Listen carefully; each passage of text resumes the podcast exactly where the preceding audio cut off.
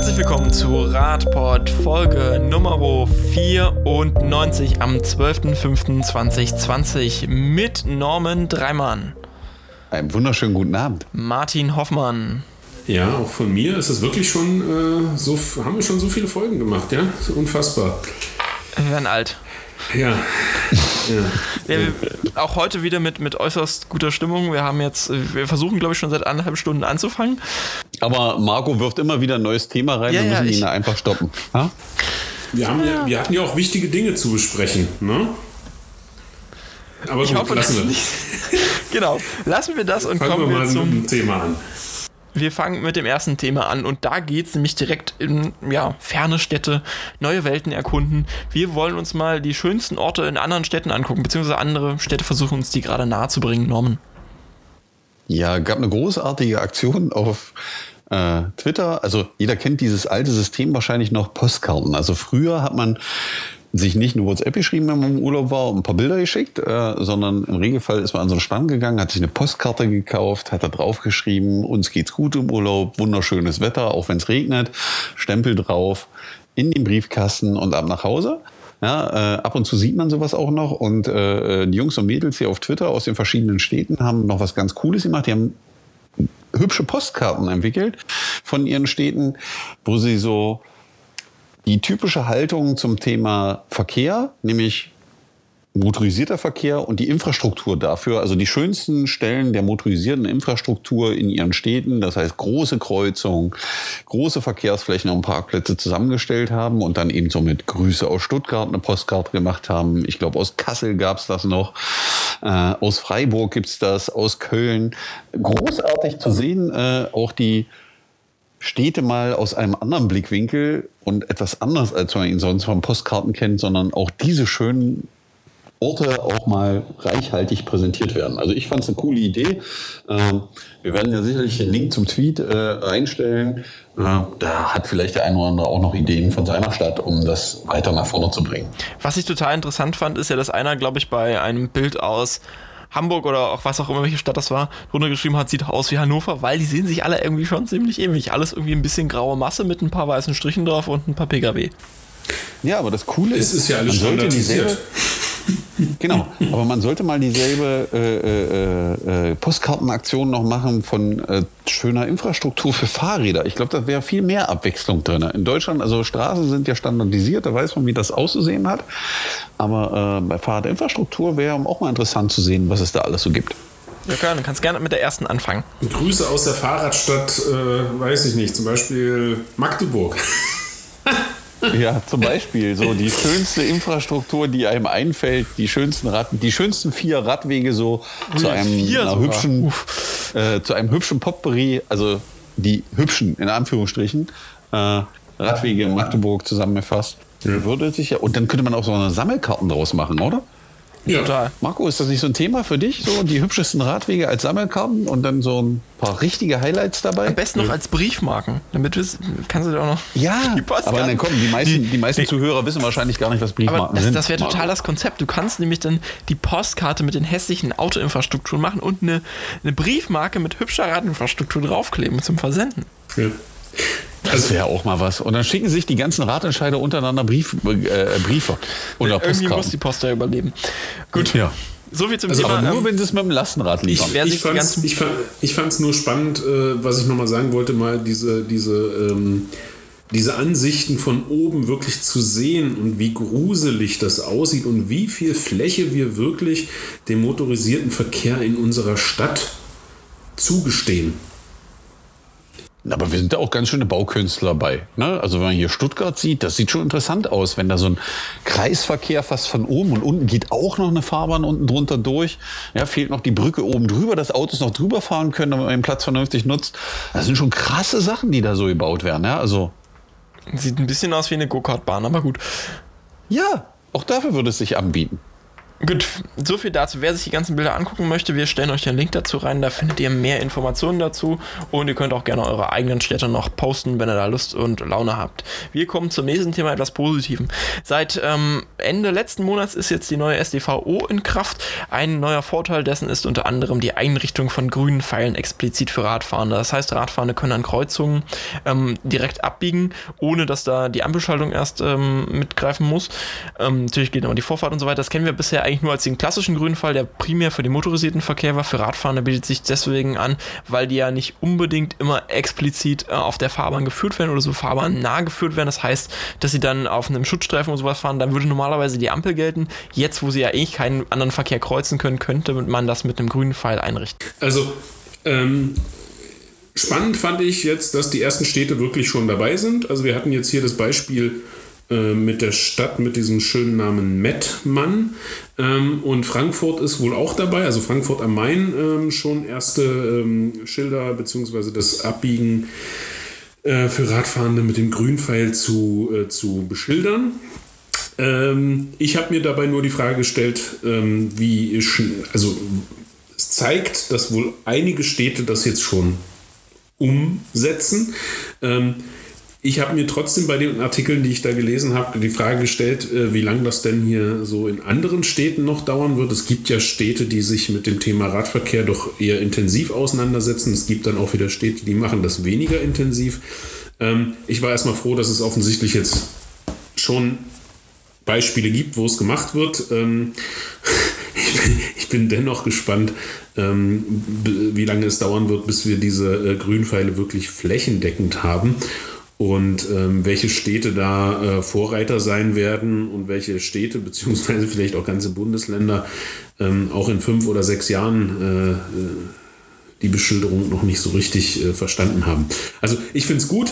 Es gab ja diesen, äh, diesen, diesen Testlauf äh, in, vor einigen äh, Jahren beziehungsweise Monaten und ich bin froh, dass es jetzt in der STVO drin steht. Ich bin gespannt, wie gesagt, wie lange es dauert, bis es sich wirklich flächendeckend äh, äh, umgesetzt ist. Und äh, ich freue mich auf die erste Möglichkeit, die ich äh, erleben werde, wo ich so einen grünen Pfeil sehe. Also explizit eben den grünen Pfeil für Radfahrende. In Magdeburg ist man nämlich gerade auf der Suche nach solchen Standorten für grüne Pfeile. Ähm, wir hatten euch vor einer Weile ja schon mal die, den Radwegemelder vorgestellt, der den ADFC hier organisiert hat, wo man ähm, Wünsche für die Infrastruktur eintragen kann, Probleme und Verbesserungen. Und jetzt sollte auch der grüne Pfeil dazu kommen, Norman. Nein, der soll nicht nur dazu kommen, also der ist. Der soll jetzt noch eingetragen werden.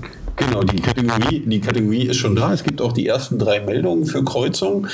Ähm, und damit Martin sich natürlich frühzeitig äh, freuen kann, äh, unterstützen wir die Aktion natürlich mit dem grünen Pfeil und auch dessen, weil die Ottostadt, also die Stadt Magdeburg auf Twitter geantwortet hat, man könnte das ja dem Tiefbauamt melden und denen die E-Mail schreiben, wo wir natürlich sagen, naja, so eine E-Mail, die kann ja mal untergehen, die kann auch mal verschwinden und dann bearbeitet das keiner weiter. Also haben wir äh, die Karte genommen, haben da diese diese Unterkategorie eingefügt oder programmieren lassen.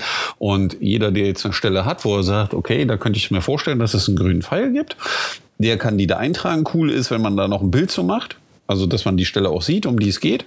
Und äh, wir nehmen das dann natürlich äh, verantwortungsvoll mit in die Stadt, äh, so als Abarbeitungsliste und gucken mal, was wir machen können, dass es auch in Magdeburg dann schnellstmöglich umgesetzt wird und wir nicht in 15 Jahren vielleicht erstmal darüber reden, weil macht ja keinen Sinn, etwas zu ändern und die Veränderung dann nicht durchzuführen. Wir sind da relativ positiv, was das angeht.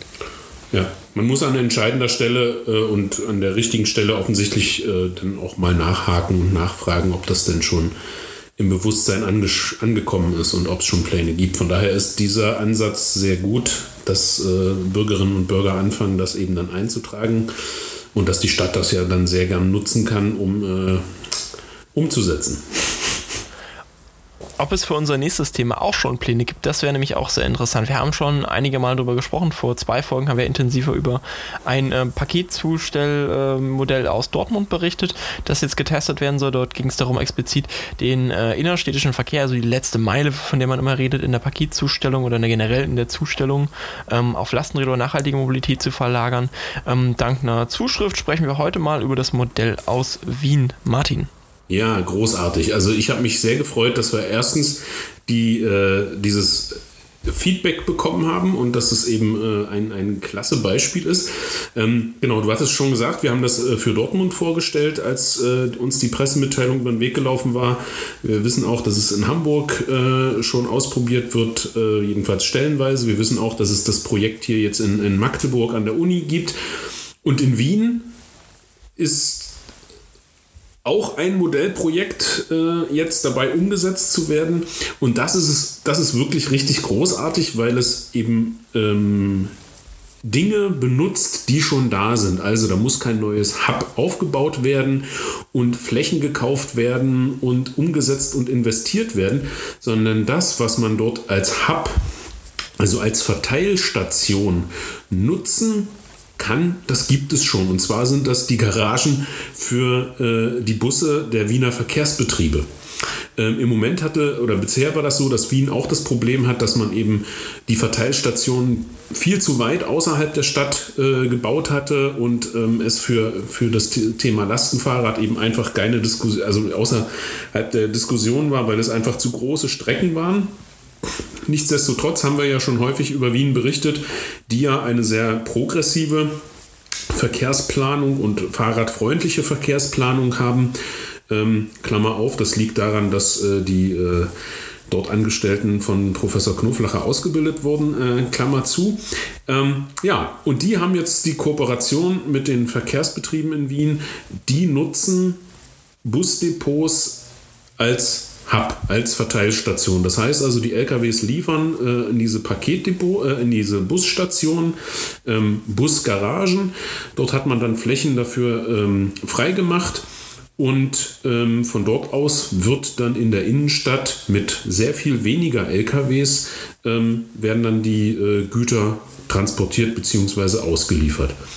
Und äh, großartig eben wirklich, dass man schon vorhandene Flächen einfach nutzt. Man muss keine Gedanken verschwenden und Geld ausgeben für irgendwelche Testläufe oder für irgendwelche Gebäude, die noch gebaut werden müssen, sondern man kann einfach loslegen.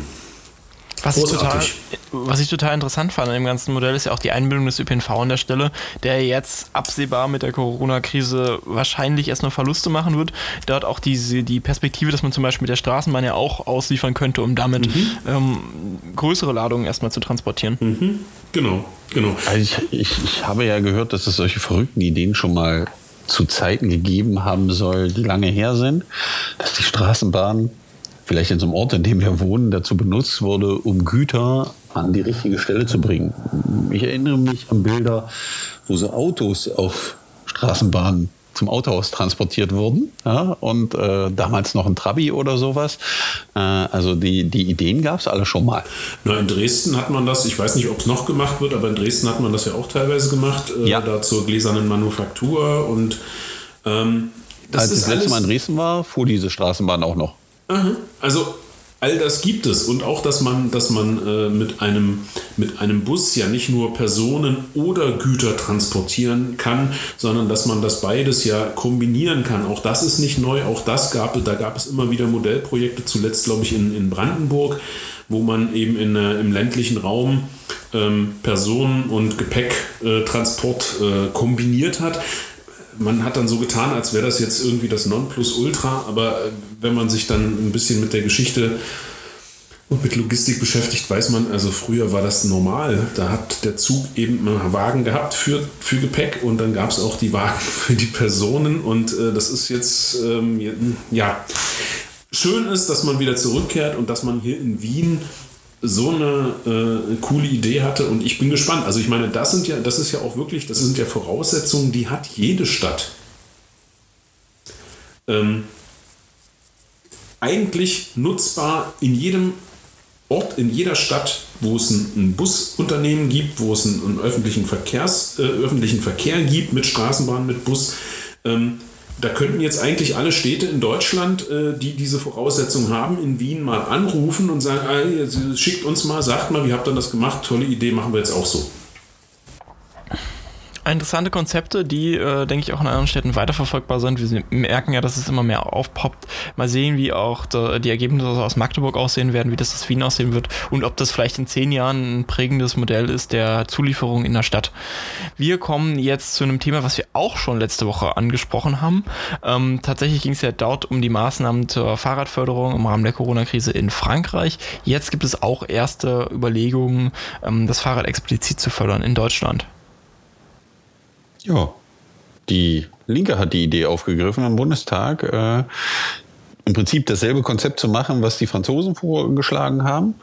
Äh, ja, und da sieht man, dass manche Dinge doch anzukommen scheinen. Äh, wir werden das mal gespannt weiterverfolgen, ob irgendetwas in die Richtung passiert.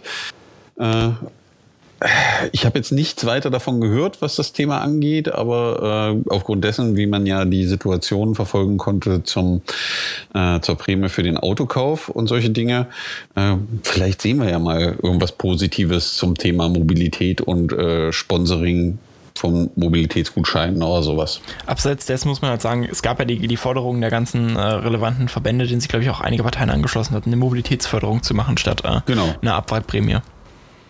Das, das macht ja auch Sinn. Wobei man, äh, ich glaube, äh, äh, der Autoindustrie gerade richtig ins Knie geschossen hat, äh, weil dadurch, dass sie keine klare Entscheidung getroffen haben darüber, äh, was jetzt passiert mit dieser Abwrackprämie oder Ökoprämie oder wie immer man es nennen mag, und das vertagt hat, ich glaube in den Juni oder Juli, darüber nochmal zu sprechen, ob man es macht. Ich glaube, das war keine gute Entscheidung äh, für den Autoabsatz, weil jeder, der ein Auto kaufen wollte, wird wohl jetzt noch zwei Monate warten. Tja. Ja. Aber und, Unsicherheit äh, ist ja immer ich weiß nicht, vermerkte Ja, aber der, der Punkt ist der, also ich glaube, man hat das Gegenteil von dem erreicht, was man eigentlich erreichen wollte. Ähm, und eine klare Aussage wäre da deutlich besser gewesen zu dem Thema als jetzt diese Hinhaltetaktik. Und dann hätte man in zwei Monaten über etwas anderes Vernünftiges reden können, über eine Mobilitätsprämie. Weil was wir in zwei Monaten sehen werden, ist wahrscheinlich dann, dass die Autoindustrie noch mehr heult, weil der Absatz natürlich noch mehr eingebrochen ist über zwei Monate. Und es dann heißt, aber jetzt brauchen wir Hilfe, weil jetzt sind wir fast tot. Ja, aber im Endeffekt haben wir eine künstlich konstruierte Situation ja, wir sprechen sicher weiter darüber, wenn das Thema wieder aufkommt. Genau, also ich finde nur wichtig, dass, äh, dass diese Themen immer wieder äh, gespielt werden und dass immer wieder auch Beispiele dann aus dem Bundestag kommen, wo das Thema Radverkehr beziehungsweise eben äh, gesunde und umweltfreundliche Mobilität immer wieder auch auf die Tagesordnung gesetzt werden. Wenn wir sonst so ein bisschen den Eindruck haben, dass äh, ja in der, in, der, in, der, in der Öffentlichkeit das schon auch diskutiert wird und dass eben gerade auch die Lobbygruppen für eine äh, gesunde und nachhaltige Mobilität ähm, da auch im Moment wirklich gut äh, dabei sind und viel Einsatz zeigen. Ähm, aber wenn es dann eben in der Politik nicht ankommt, dann äh, ist es eben schwierig. Von daher fand ich das jetzt einfach gut, dass es aufgegriffen wurde. Selbst die FDP hat sich da ja ganz positiv geäußert. So muss es weitergehen. Und dann haben wir, äh, schaffen wir es auch, dass in den nächsten Monaten und Jahren da eine Veränderung eintreten kann. Unser nächstes Thema führt uns jetzt direkt nach Magdeburg, um wir unsere nächsten drei Themen das auch machen werden. Ähm, es geht um die Maßnahmen zur Aufbringung von Tempo 30 Piktogrammen. Wir sehen das ja immer häufiger, dass äh, auf auf dem Boden der Fahrbahn nochmal explizit die Verkehrszeichen wiedergegeben werden oder sonstige Hinweise an die Verkehrsteilnehmenden weitergegeben werden, um mm, das Verhalten, das dort gewünscht ist, ähm, zu untermauern, explizit darauf hinzuweisen, praktisch eigentlich mit der Nase darauf zu stoßen. Ähm, jetzt hat sich die Verwaltung dazu geäußert, warum sie das nicht machen will in einer bestimmten Straße. Der hat ja auch erst vor kurzem abgelehnt, ähm, solche Piktogramme ja in der Fahrradstraße, in der Goethestraße hier, aufzubringen. Warte, hier im Speziellen geht es ja noch darum, Sie möchten gerne, also man hat den Antrag gestellt, vorgestellt, dass Achtung Kinderpiktogramme aufgebracht werden, um einfach dafür zu sorgen, dass die Autofahrenden äh, sich an die 30 km/h halten. Und äh, jetzt kann Martin mal äh, zum Thema, wie man begründet, dass man keinen Bock drauf hat. Ja, also wir, wir, bevor wir uns jetzt darüber auslassen oder ich mich darüber auslasse, äh, ziehen wir nochmal, äh, versuchen uns bewusst zu machen, worauf der Fokus bei allem, was wir im Bereich Verkehr tun, liegen sollte. Stellen wir uns mal die Frage, die Antwort ist ganz einfach. Es geht natürlich immer um die Sicherheit der Menschen, die sich im Verkehr bewegen. Hm? Das sollte selbstverständlich sein. Gesetzeslage gibt das auch mehr oder weniger stark auch wieder. Und dann stellen hier Anwohner beziehungsweise dann eben äh, eine Partei im, im, Stadtrat den Antrag, dass eben für eine vorgesehene, das ist ein Baugebiet, für eine vorgesehene, äh, für dieses Baugebiet Tempo 30 Zone ausgewiesen werden soll. Das wird auch so stattfinden und über die Eltern und dort zukünftige Anwohnerinnen und Anwohner wird eben gefordert, zusätzlich diese Piktogramme aufzubringen, um einfach zu verdeutlichen, hier ist ein besonderes Schutzbedürfnis, hier wohnen Kinder. Wir möchten das zusätzlich zum Tempo 30 Schild, wie das baulich da aussieht, das weiß ich nicht, müsste man auch noch mal überlegen. Normalerweise gibt es ja auch von der baulichen Seite immer noch das eine oder andere, damit man klar macht, hier ist jetzt eine besondere verkehrliche Situation. Und die Stadtverwaltung hat jetzt ähm, diese Anfrage damit beantwortet, ähm, ja, also, äh, so, also ein pauschales Aufbringen von irgendwelchen Piktogrammen ist nicht möglich ähm, äh, und zieht in der Argumentation heran, dass ja eine besondere Gefahrenlage dort nicht vorliegt, denn es gibt natürlich in diesem Wohngebiet Kinder. Aber in der restlichen Stadt gibt es ja auch schon Kinder. Deswegen ist das ja jetzt da keine besondere Gefahrenlage und äh, deshalb brauchen wir da auch keine Piktogramme aufbringen wo ich, wenn ich diese Antwort lese, mir wirklich die Frage stelle, ähm, also äh, wer, wer, kommt auf die Idee, so etwas zu formulieren? Und ist derjenige, der da eigentlich für die Verkehrssicherheit im Planungsamt zuständig ist, führt er sich eigentlich oder sie sich vor Augen, was sie da gerade tut? Ich glaube nicht. Also Nee, das Interessante, Martin, ist ja, Sie haben ja die Frage gar nicht verstanden, weil Wahrscheinlich. Wenn, wenn oben, steht, ne, oben steht ja, äh, zu prüfen ist, ne, Tempo 30-Zone und an geeigneten Stellen auf Achtung auf die Achtung Kinder Piktogramme aufgebracht werden können. Also sie fragen nach, ob es die Möglichkeit besteht, an geeigneten Stellen diese Piktogramme aufzubringen. Und die Antwort ist, das pauschale Aufbringen von Piktogrammen im Wohngebiet ist nicht möglich. Das hat auch der Antragsteller nie gewollt sondern der Antragsteller hat ja gesagt, identifizieren Sie bitte die Stellen, wo man es machen kann, weil da die Gefahrenlage besonders hoch ist. Ich glaube, es wird da bestimmt irgendwo einen Spielplatz geben oder all diese Dinge, wo man damit hin will. Und man schreibt dann hier, naja, Kinder sind überall und da muss jeder mit rechnen und das wird schon irgendwie funktionieren. Ja, weil bei der Logik, die man in dem Text liest, könnte man ja auch einfach argumentieren und so, also alles hinter Paragraph 1 der Straßenverkehrsordnung können wir eigentlich abschaffen, weil Paragraph 1 sagt ja gegenseitige Rücksichtnahme und ich darf keinen umbringen. Das müsste ja eigentlich reichen, oder? Naja, ich könnte ja theoretisch auch Maßnahmen einführen, um das zu überwachen. Das wäre die andere Alternative, indem ich einfach sanktioniere an der Stelle. Das wäre jetzt sagen, ich kann da ja auch eine stationäre Blitzanlage an jeder Straße anbauen. Die, die Piktogramme wären ja eher eine, eine softere Maßnahme dessen. Genau. Aber wäre auch die günstigere, und vielleicht auch erfolgsversprechender und nicht so wartungsintensiver und würde vielleicht zu einer langfristigen Änderung führen, weil man sich darauf immer berufen kann und sagen kann, hier, guck mal, ja, anstatt jetzt einfach schon wieder die Dingskeule zu schwingen. Ja, aber, aber natürlich das, ist das, das eine ist ja jetzt eine Argumentation. Also grundsätzlich liegt die Argumentation der Stadt ja nicht falsch. Äh, überall in der Stadt gibt es Kinder yeah. und jeder müsste sich überall so verhalten, als würde da jetzt um die Ecke gleich ein Kind kommen. Und, Definitiv. Und wenn ich nicht explizit bauliche Maßnahmen ergreifen muss, dann muss ich halt Ordnungsmaßnahmen ergreifen. Das Definitiv, ist ja die andere Aber das machen sie ja auch nicht. Ich erinnere da an unseren letzten Podcast, auch vorletzten. Ich sag nur 600 Kilometer. Ja, äh, traurig. Äh, falsch parken und so, ja. Du, du, du erinnerst dich, ne? Mhm. Die Zuhörenden sicher auch. Das war ein langer, äh, ein langer Exkurs. Genau. genau. Wir kommen zum nächsten Thema, das uns in, es war auch eine Stellungnahme der Stadt und äh, die hat uns ähnlich traurig zurückgelassen wie das eben. Ähm, es geht um Leihräder. Seit, äh, ich glaube, 2017 ist das ja, äh, gibt in der Themen keine Leihräder, keine öffentlichen Leihräder mehr in einem breiten System in Magdeburg gibt. Es gibt immer noch Verleihsysteme über Fahrradläden oder das vom ADFC angebotene äh, kostenfreie Leihsystem von äh, Lara für Lastenräder, aber es gibt keinen großen Anbieter mehr in der Stadt, der ähm, den einfachen Verleih von Fahrrädern ermöglicht.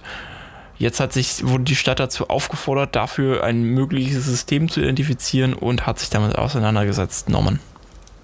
Ja, also man hatte ja im Endeffekt beauftragt zu sagen, wie könnte es gehen, ja, um das mal grob zu übersetzen. Also welche Möglichkeiten gäbe es, äh, was könnte man tun? Es wird ja, ja ex explizit gefordert, man soll mit privaten Investoren und Betreibergesellschaften Gespräche führen, ob ein Leihsystem in Magdeburg errichtet werden kann. Der Auftrag ist ganz klar und deutlich, redet mit den Leuten. Nehmt den ja, Hörer und wenn man Hand. sich dann aber die Stellungnahme anguckt, dann hm. kommt man, glaube ich, zu einem anderen Ergebnis. Also im Endeffekt, um dann zur Erkenntnis zu kommen, pff, na, wir gucken mal, die Uni redet ja gerade mit Nextbike ob wir uns da vielleicht reinhängen. Also ich habe noch nie so viel hohle Luft produziert gesehen auf, das sind wie viele Seiten? Fünf, glaube ich. Zumal auch viele der Inhalte einfach unreflektiert waren. Also da wird zum Beispiel das Free-Floating-System äh, neben das stationäre System gestellt und gesagt, naja, die Free-Floating-Sachen sind halt einfach konzipiert und wartungsarm. Das, das ist einfach nicht der Fall. Also, dass, dass, dass sie keine nachhaltige Lösung sind, das hätte da alles irgendwie mal vorkommen müssen. Die komplette Stellungnahme ist nicht gerade so geschrieben, als hätte man sich wirklich intensiv mit dem Thema auseinandergesetzt.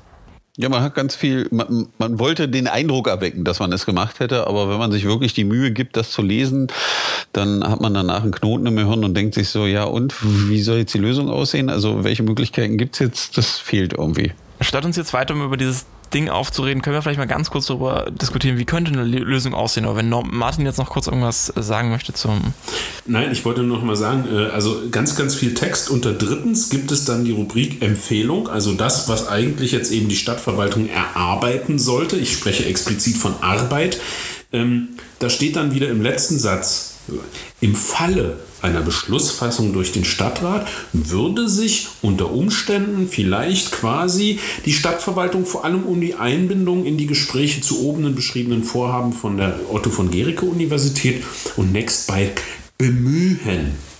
Also ich weiß nicht, was die Leute dort für ein Verständnis haben. Der Stadtrat gibt eine klare Anweisung und die Verwaltung macht führt Gespräch, gibt eine klare Antwort, gibt eine Empfehlung, das und das können wir uns vorstellen, das und das können wir machen und sagt nicht, naja, vielleicht, wenn der Stadtrat sich jetzt dann doch äh, einen Beschluss fassen sollte, dann bemühen wir uns vielleicht, äh, Gespräche zu führen. Das ist doch nicht die Antwort. Und ich also möchte, ich, also ich möchte noch eins dazu anmerken. Also jeder, der in seinem Arbeitszeugnis die Worte stehen hat, er war stets bemüht. Ja? Ich weiß nicht, also bei mir macht das so einen Brechreiz, ja, wenn jemand bemüht war, weil er hat das irgendwie nicht geschafft. Gut, wie ja? könnte denn jetzt eine gute Lösung aussehen für das Thema? Äh, das haben wir doch gesagt. Die gute Lösung ist, die, die auf, der Auftrag der, Stadtver der, der, der Stadtrates ist klar und deutlich. Führen Sie Gespräche mit Betreiber und Gesellschaft und geben Sie uns eine klare Antwort, was möglich ist. Das ist doch das Erste, was, was, man machen was, muss. Genau. Also man bräuchte ja theoretisch nur mal gucken, in welchen Städten funktionieren denn diese Systeme. Ja, also wo werden die genutzt? Wo läuft das mehr als fünf Jahre schon und die Nutzerzahlen sind hoch? Das wäre vielleicht Potsdam, das ist äh, äh, Hamburg oder solche Städte, äh, wo das ja schon läuft. Und dann redet man mal mit den Betreibern und der Stadt, wie das Zusammenspiel gelaufen ist, was das kostet warum sie das tun, was der positive Effekt ist, was der Benefit ist. Und dann stellt man diese Sachen für Magdeburg nebeneinander und sagt, pass auf, wenn wir es in Magdeburg genauso machen wie die in Hamburg, kostet das X. Wenn wir es machen wie in Potsdam, kostet das Y und so weiter. Und dann kann ein Stadtrat eine vernünftige Entscheidung treffen, so wie eine Verwaltung arbeiten sollte. Exakt, exakt. Und was man im ganzen Text merkt, es ist jetzt, klingt vielleicht etwas salopp, aber so wie wir das eben gerade beschreiben, die, der Auftrag ist klar und deutlich. Ich wüsste sofort, was zu tun ist. Ich würde den Hörer in die Hand nehmen und sagen, ja, guten Tag, äh, Firma so und so. Hier, wir müssen mal reden. Wir wollen mal hier ein Konzept erarbeiten. Jetzt sagen Sie mal, wie funktioniert das da, da, da? Was würden Sie, wir hätten mal, äh, wir, wir haben großes Interesse. Wir würden gerne noch mal ein bisschen im Detail diskutieren. Nennen Sie mal ein paar Zahlen und so weiter.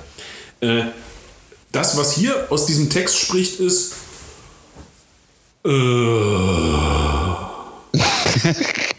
Okay, ich fasse mal Wie zusammen. Wir würden, wir würden uns über ein vernünftiges Konzept für, ähm, für ein stationsgebundenes oder wie auch immer geartetes äh, Leihsystem in, in, Magdeburg freuen. Ähm, stationsgebunden ist wahrscheinlich dabei die sinnvolle Alternative. Man muss nur nach Hamburg gucken und sowas. Und dass genau. das natürlich auch mit städtischen Investitionen verbunden ist, ist klar. Das ist äh, öffentlicher Personennahverkehr auch. Das ist der Autoverkehr auch, weil die sind alle teurer als das, was man dadurch einnimmt. Also alles, jeder, jede Mobilitätsform ist erstmal ein Zuschussgeschäft. Aber wir kommen jetzt jetzt mal weg von diesem Thema. Wir haben lange genug drüber geredet und nochmal kurz zu einer Empfehlung für BürgerInnenbeteiligung. Weil, wenn es um Mobilität geht, geht es auch um die Ausgestaltung von Räumen. Aktuell ist äh, die Ausarbeitung eines neuen Innenstadtkonzepts für Magdeburg im, im Arbeit. Der Rahmenplan Innenstadt äh, soll in der nächsten Dialogform mit BürgerInnenbeteiligung digital erfolgen, Norman. Ja, also die Stadt plant eben, wie man die Innenstadt weiterentwickeln kann, welche Handlungsmöglichkeiten es gibt eben zum Thema Handel, Dienstleistung, Kultur, wie die Stadt sich darstellt, welche Möglichkeiten man hat. Äh, da wird natürlich auch Mobilität eine Rolle spielen und man hat die Möglichkeit als Bürger eben mitzumachen. Und die Stadt wird jetzt aufgrund der aktuellen Situation das nicht in einem Meeting machen, so nach dem Motto, wir treffen uns alle am Mittwochabend um 17 Uhr, wo nur die Hälfte nicht kann, sondern es wird als Online-Beteiligung laufen. Da bin ich schon sehr gespannt, wie sich das entwickelt, weil das wird ja dann mehr als fünf Minuten online stehen und man kann mitmachen. Ähm, wir stellen den Link natürlich, glaube ich, zur Verfügung, Marco, ne? wenn das dann soweit ist oder jetzt schon den Link, da steht dann, hier steht irgendwann der Online-Link und Sie können mitmachen. Ähm, jeder, der aus Magdeburg kommt oder in der Innenstadt lebt und eine positive Veränderung in vielen Dingen hätte, kann dann dort mitmachen. Ich bin sehr gespannt, wie die Beteiligung aussehen wird. Ich glaube, sie wird größer sein und auch ähm, ja, wie nennt man das, äh, heterogener, als sie sonst immer ist, weil ansonsten immer um die Zeit nicht alle Menschen Zeit haben, daran teilzunehmen, aber also mal Online-Umfrage oder Online-Beteiligung kann man ja auch nachts um zwei teilnehmen, wenn man da Zeit hat oder wenn man, bevor man zur Arbeit geht, während seiner Pause und so weiter. Ähm, ich würde mich darüber freuen, wenn ganz viele mitmachen und die Chance nutzen, ihre Stadt mitzugestalten. Dann so viel dazu. Äh, wir hören uns mit neuen Themen nächste Woche wieder. Ihr habt Hausaufgaben. Überlegt mal, wo ihr grüne Pfeile in Magdeburg sehen wollen würdet oder in eurer Stadt. Ihr könnt eine Postkarte erstellen mit möglichen äh, Perspektiven auf eure Stadt, ob das jetzt tolle Radfahrinfrastruktur ist oder ob das die äh, grauen Asphaltstreifen der Autoverkehre sind. Oder ihr könnt euch Gedanken machen, wo ihr Fahrräder aus sein wollt oder was auch immer. Ihr habt zu tun, ihr seid inspiriert. Viel Spaß, bis nächste Woche. jo, tschüss.